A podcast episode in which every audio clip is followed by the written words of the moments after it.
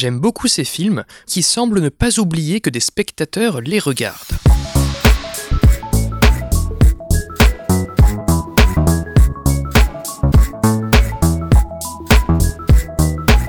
Salut et bienvenue dans ce 75e numéro de Comment c'est raconté, le podcast qui déconstruit les scénarios un dimanche sur quatre.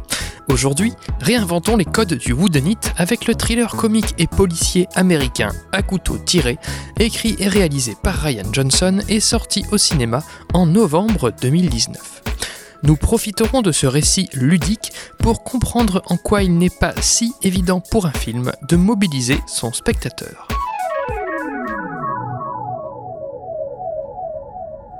Célèbre auteur de polar, Arlan Trombay est retrouvé mort dans sa somptueuse propriété le soir de ses 85 ans. L'esprit affûté, le détective Benoît Blanc est alors engagé par un commanditaire anonyme afin d'élucider l'affaire.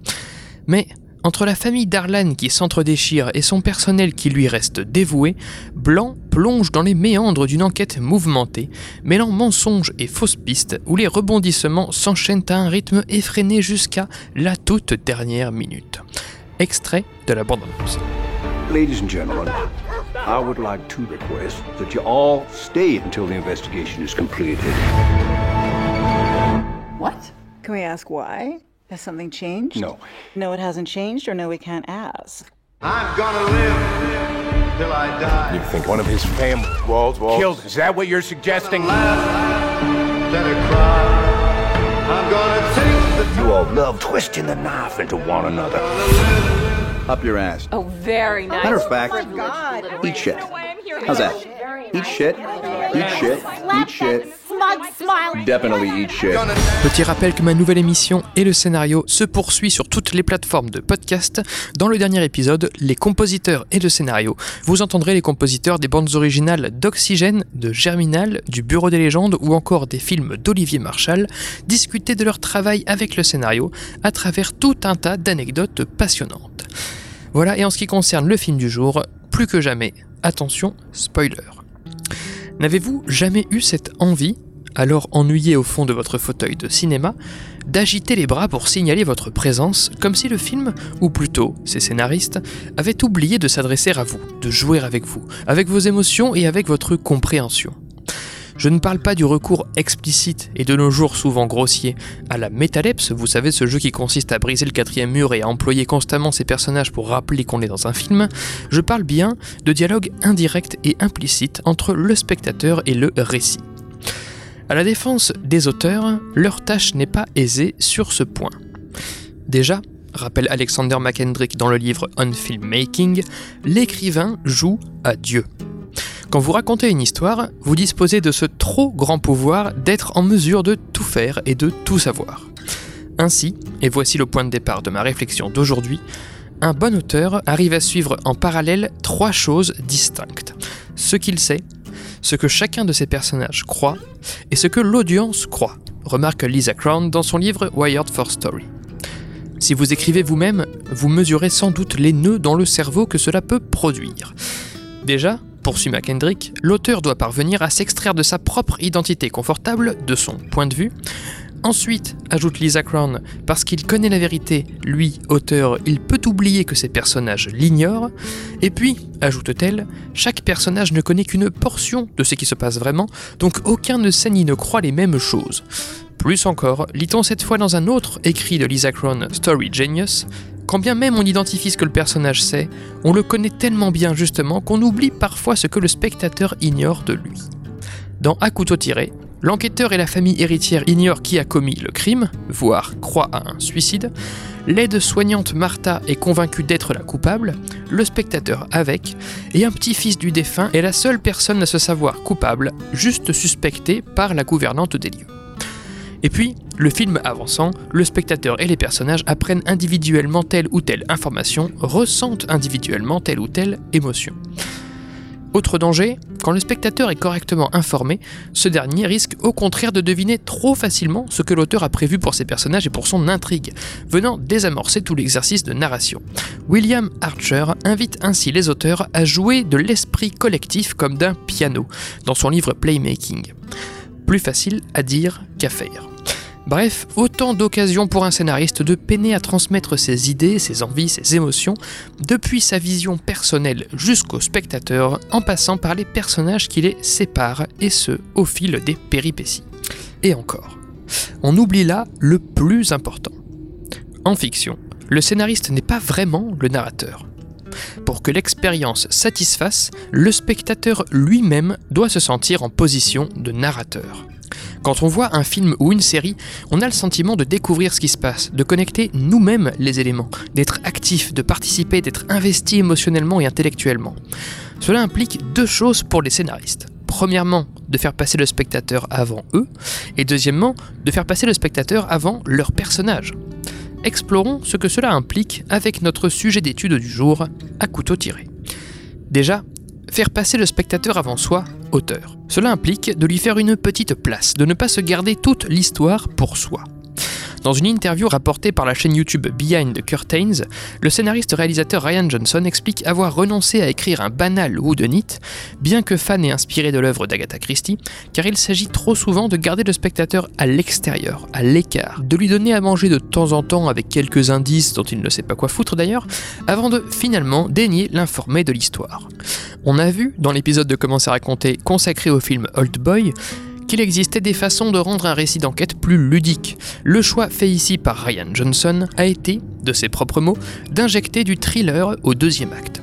La problématique n'étant plus qui est le coupable, mais plutôt la coupable que le spectateur connaît désormais va-t-elle être découverte L'action n'est plus ou plus seulement rétrospective, on n'attend plus la fin pour remettre le puzzle dans l'ordre, mais bien présente. Les indices risquent de mener à Martha à chaque instant, pour laquelle nous avons de la compassion puisqu'elle a commis un meurtre malgré elle, et que la victime elle-même, Arlan, réalisant sa mort imminente et accidentelle, a tout mis en scène pour disculper Martha. Ryan Johnson explique avoir structuré le film en fonction non seulement des personnages, mais surtout de l'impact voulu sur le spectateur, et s'être assuré en projection test de ce que les spectateurs interprétaient et comprenaient au fur et à mesure de l'histoire. Donc, pour l'auteur, il convient de laisser une place au spectateur en amont, de penser à lui d'entrée de jeu. Cerne-t-il ce qui a de l'importance et ce qui n'en a pas? Lui ai-je donné envie de s'intéresser et de s'investir? Mais deuxièmement, aussi, le spectateur doit passer avant le personnage. Bon, du moins sur beaucoup de points que je vous propose de parcourir maintenant. Déjà, l'exposition. En effet, il peut être appréciable pour le spectateur de disposer de plus d'informations que les personnages. On parle d'ironie dramatique, j'y ai consacré un épisode de Comment c'est raconté en analysant le film Parasite. Dans Un couteau tiré, nous, spectateurs, en savons plus que l'essentiel des personnages puisque nous savons vite Martha coupable, ce qu'ignore presque tous les autres personnages. Et, comble de l'ironie, le personnage qui en sait le moins est l'enquêteur, puisque dans le premier acte, nous constatons via les flashbacks combien les membres de la famille lui mentent sur les prétendues bonnes relations qu'ils entretenaient avec la victime à son décès. Certains se faisaient virer, déshériter, couper les vivres, mais tous prétendent au détective Benoît Blanc, joué par Daniel Craig, que tout allait pour le mieux. Je parle d'un comble de l'ironie car, le plus souvent dans les récits d'enquête, l'enquêteur en sait aussi peu que nous, spectateurs. On est à ses côtés, au milieu de personnages plus informés.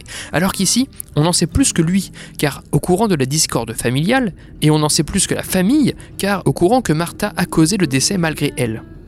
Du coup, on anticipe, on s'implique. On se demande si, comment et quand Benoît Blanc arrivera à ses conclusions, et ce qu'il adviendra de Martha ainsi que de sa mère en actuelle situation irrégulière. Si le spectateur ne dispose pas de plus d'informations que le personnage, il lui est appréciable de disposer d'au moins autant d'informations que lui, ne serait-ce que pour le comprendre. Toujours dans Wired for Story, Lisa Crown suggère en effet que l'audience soit toujours consciente du fil de pensée du protagoniste sur tout ce qui arrive pour connecter avec lui et avec ses choix. Par exemple, j'ai régulièrement vécu une frustration à la lecture de scénarios où des personnages entrent en conflit pour ne révéler qu'en fin de joute pourquoi ils s'engueulent ainsi tu ne m'as jamais aimé, ça fait plusieurs fois que tu as agi de telle façon, etc. Dans ce cas de figure, le spectateur est incapable de s'investir dans les conflits, comme lorsqu'on assiste, vous savez, à une engueulade dans la rue entre deux inconnus. On doit en attendre la fin pour enfin comprendre le contexte. Mais bah, trop tard du coup, ça s'est passé. Après l'exposition, autre point sur lequel le spectateur prime sur le personnage, à mon sens, l'émotion. Vous connaissez peut-être l'adage, ce n'est pas parce que le personnage rit que le spectateur rit, et ce n'est pas parce que le personnage pleure que le spectateur pleure. Si vous avez la main lourde sur le pathos, mais que le spectateur, lui, n'est pas triste, il peut se sentir forcé à le faire d'ailleurs, ce qui est inconfortable, bon, et ben la scène, bah elle est ratée. Dans À couteau tiré, le spectateur s'amuse de voir Anna de Armas, alias Martha, saboter en urgence les indices qui la trahiraient au rythme qu'elle les découvre en présence du crédule Benoît Blanc. Nous, donc, on rit, mais elle, non. Chaque action est décisive et sous tension du point de vue de son personnage. Aussi, quand on découvre les circonstances du décès du vieux Harlan, on a de la compassion pour lui, on est ému, à la fois par l'injustice de la situation, un bête échange de flacons par inadvertance, semble-t-il, mais aussi de le voir consacrer ses derniers instants à disculper Martha. On est ému pour lui, mais lui reste serein, digne, calme, et s'emploie d'ailleurs à calmer Martha, affolée par la situation. Cette dichotomie spectateur-personnage en va de même pour, par exemple, la peur. Le trope des Scream Girls dans les films d'horreur des années 80 consistait à faire crier une jeune femme en détresse dans l'espoir que le spectateur partage son effroi par simple mimétisme. Bah, ce n'est pas si simple. Invité dans l'épisode 476 du podcast Script Notes, le scénariste Scott Frank remarque ainsi que le spectateur ne doit pas par exemple se dire Tiens, je suis censé être heureux devant cette scène, mais qu'il doit se sentir effectivement heureux. Troisième point, le conflit. Alors oui, dans l'épisode de CCR dédié à cette notion, on détaillait entre autres la définition du conflit par Robert Mackie, issu de son livre Story, à savoir un fossé qui s'ouvre entre une attente et un résultat. Le personnage entreprend une action, s'attend à une certaine réaction de la part de son environnement, et cette réaction diverge de celle prévue. Eh bien, ajoute Mackie, le fossé s'ouvre aussi pour le spectateur. Quand on voit à couteau tiré, comme devant n'importe quel houdonite, on cherche l'espace où une information nous a été dissimulée, on cherche le coupable. Du coup, quand au tiers ou quart du film, on apprend non seulement le mode opératoire, inversion des flacons, mais aussi le mobile, accident, ainsi que la coupable, Martha, et surtout quand on voit la victime se trancher la gorge elle-même, on se dit Mais merde, bah, j'ai toutes les infos là. Je sais qui, comment, pourquoi, j'ai même vu la mise à mort, il n'y a plus rien à chercher. Le film entrave notre anticipation à nous, spectateurs, et nous invite plutôt à voir comment Martha s'en sortira ou non ensuite. Plus tard, deuxième fossé entre notre attente et notre résultat, et tandis que nous croyons nous-mêmes l'enquête bouclée, qu'on avait baissé notre garde de spectateur, nous apprenons qu'elle ne l'était pas bouclée, et que l'accident avait été intentionnellement orchestré par un tiers, le petit-fils Ransom, interprété par Chris Evans secouer le spectateur face à son anticipation est encore plus payant que de secouer le personnage.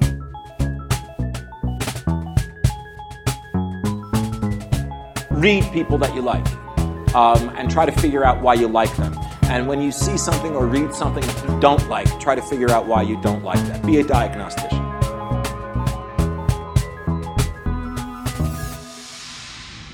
Encore un autre point où le spectateur prime sur le personnage, je pense, l'arc, l'évolution. Dans son livre Construire un récit, Yves Lavandier remarque que si quelqu'un doit grandir à l'issue du récit, c'est surtout le spectateur et pas nécessairement l'un des personnages. Un récit peut indiquer la voie pour grandir sans qu'aucun des personnages ne l'emprunte. C'est d'ailleurs souvent comme ça que les comédies fonctionnent, où les protagonistes victimes de leurs bêtises reproduisent inlassablement les mêmes erreurs. Dans À couteau tiré, les descendants du défunt sont tous entretenus par ce dernier, menés par leur ego, convaincus de leur mérite dans la société, aveuglés par l'appât de l'héritage. Une fois qu'ils apprennent à être déshérités au profit de Martha, ils s'unissent dans leur égoïsme et mettent tout en œuvre pour faire pression sur l'aide-soignante afin qu'elle abandonne le legs à leur profit.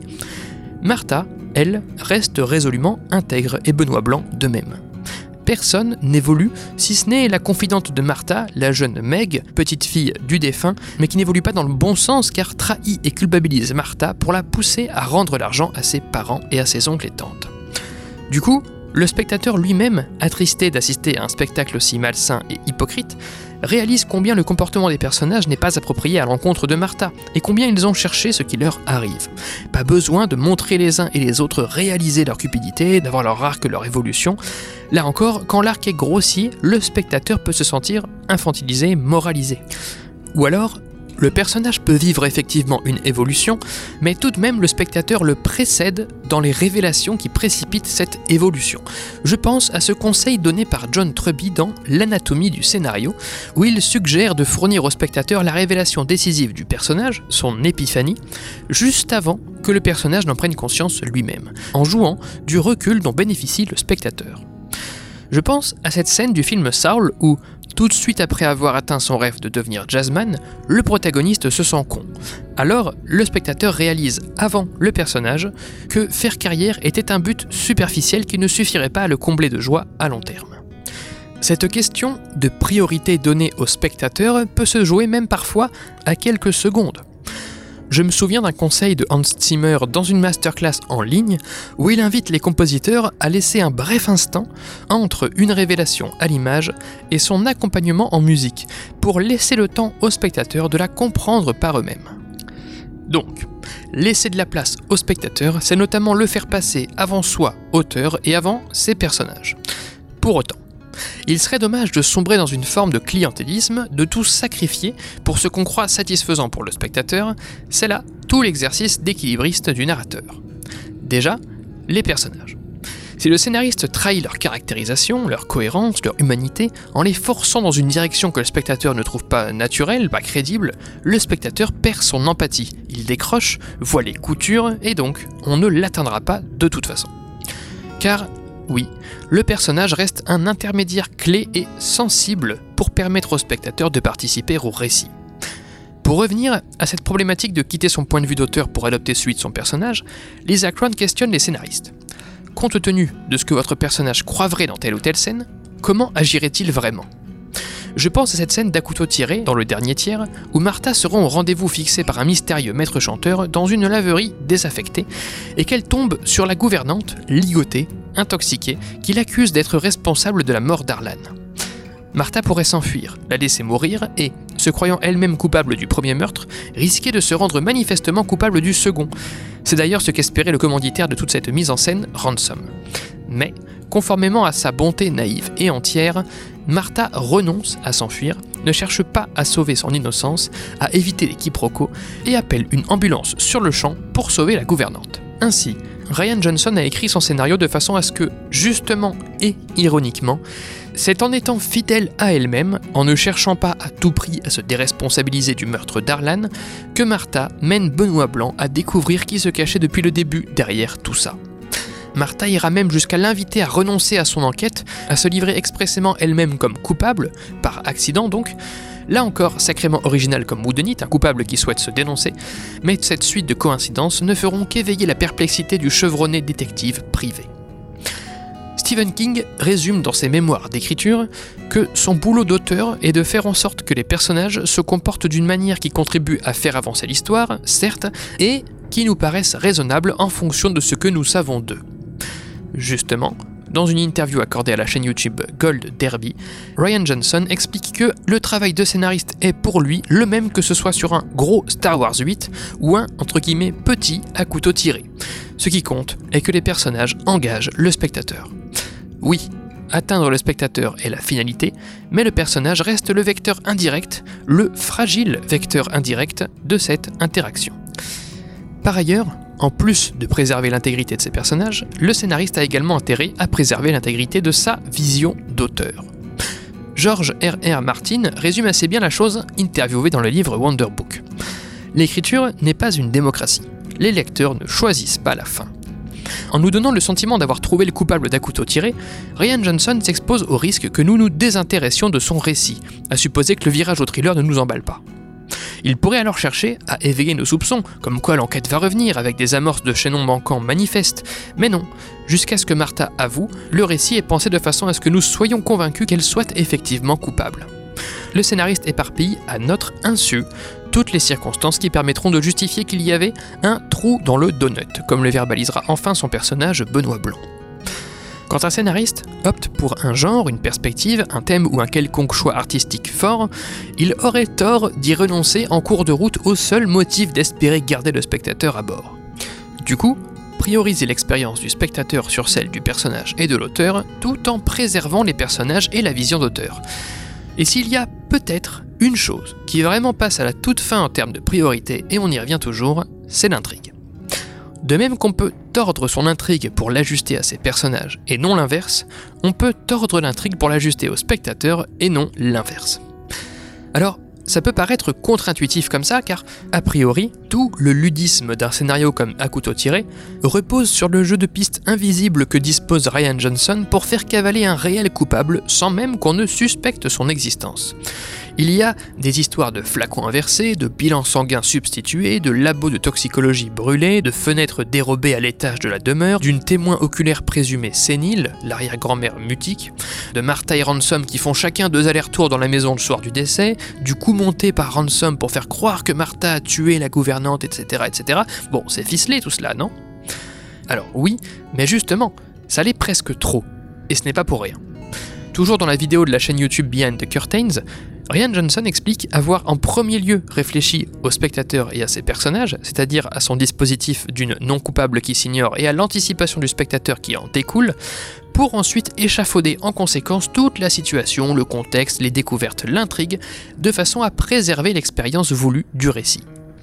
Plus encore, cette fois en interview pour Entertainment Weekly, le scénariste-réalisateur explique ne s'être même pas embêté à créer des fausses pistes artificielles. Le spectateur se créera tout seul des fausses pistes dans sa tête, explique-t-il. Non seulement Ryan Johnson a bricolé son intrigue pour satisfaire son dispositif ludique, mais je dirais même, et ça n'engage que moi, qu'il l'a sacrifié un peu, son intrigue. Certes, elle est ficelée, sans incohérence trop manifeste, mais on arrive à un tel niveau de complexité que le détective Benoît Blanc passe 20 minutes à la fin à détailler oralement tous les détails que nous avons manqués et qui ont permis à Martha de se croire coupable sans suspecter quoi que ce soit alors qu'elle ne l'était pas. Je parle de sacrifice d'intrigue car, pour reboucler avec l'introduction de cet épisode, l'idée dans une enquête s'avère quand même que le spectateur résolve l'affaire de son côté, qu'il participe Or, laisser le personnage tout déballer oralement, c'est quelque part déplorer au spectateur Bon, ce sera trop dur pour vous de reconstituer le puzzle tout seul, prenez ma main, je vais le faire à votre place. Ryan Johnson fait passer la pilule avec la technique d'un personnage sceptique, Martha, auquel Benoît Blanc s'adresse pour ne pas que ce soit trop gros, pour donner l'impression qu'il ne s'adresse pas à nous directement, qu'il argumente contre quelqu'un, mais bon, le problème reste entier. La réponse de Johnson est la suivante. Son travail est que l'audience vive l'histoire comme un tour de grand 8, pas comme un exercice de maths. De nous donner un sentiment de simplicité, même si le dispositif est complexe, de façon à ce que nous restions à bord. Et il termine que, selon lui, le plus important est que le spectateur passe un bon moment, qu'il ait deviné ou non l'issue de l'intrigue. Et en effet, en y repensant, toute cette scène d'explication m'avait plutôt impliqué en fait, un peu comme celle du film Shutter Island. Pourquoi? Car nous ne l'attendions pas. En mettant au cœur de son récit un thriller à ironie dramatique où Martha doit sauver sa peau, Ryan Johnson n'en appelle pas à notre patience, il ne fait pas comme dans les Woodonites classiques, nous le disions, à disséminer quelques indices clairs. Du coup, le plaisir du spectateur ne vient pas du fait de reconstruire ou non lui-même le puzzle, mais de simplement constater combien ce puzzle existait et était bien caché.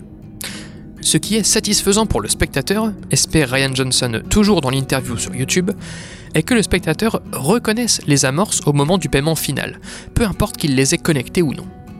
Et en effet, me concernant, c'est ce qui s'est passé. En même temps, l'enquête est résolue pour moi à ma place, mais en même temps, paradoxalement, j'ai le sentiment qu'on m'a pris en considération, qu'on a joué avec moi, qu'on n'a pas oublié qu'un spectateur assistait au film.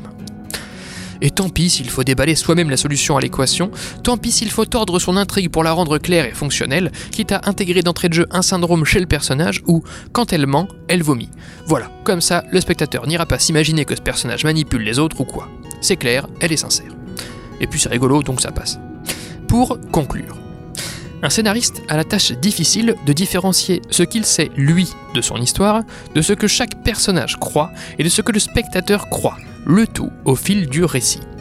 Sachant qu'une histoire fonctionne quand le spectateur s'implique comme s'il en était le narrateur lui-même, le scénariste a plutôt intérêt à lui laisser de la place, à prioriser l'expérience du spectateur sur l'expérience de scénariste ou des personnages, mais le tout sans sacrifier ni sa vision ni ses personnages. À la rigueur, il est toujours possible de tordre un peu son intrigue pour satisfaire tout le monde. Je terminerai ainsi avec la question suivante. Quel est le moteur d'une histoire? Le but? Le conflit? L'enjeu? Les personnages? Leurs relations? La réponse que je préfère est celle proposée par Philippe Barrière dans une interview pour la chaîne YouTube Storytank. Le moteur d'une histoire, c'est que celui à qui on la raconte y croit et s'y engage. Fondu au noir pour ce 75e numéro de Comment c'est raconté. Merci pour votre écoute, j'espère qu'il vous a intéressé. Retrouvez toutes les sources de cet épisode et tous les liens du podcast dans la description et sur ccrpodcast.fr dont Facebook, Insta, SoundCloud, Spotify, tout ça, mais encore et surtout Apple Podcast. Pour ce dernier, je vous invite à laisser 5 étoiles et un commentaire, c'est toujours très important pour le référencement du podcast. Podcast dont l'habillage musical était signé Rémi Le Sueur, je le rappelle, et le Pinta Hepta Conta remercie. N'oubliez pas qu'une retranscription de chaque numéro de Comment c'est raconté est disponible Medium pour pouvoir lire les analyses à tête reposée. Je m'appelle Baptiste Rambaud, disponible sur Twitter pour répondre à vos questions, à vos réactions, et vous donne donc rendez-vous dans 4 semaines pour la 76e séance. Excellente année 2022 à tous, ciao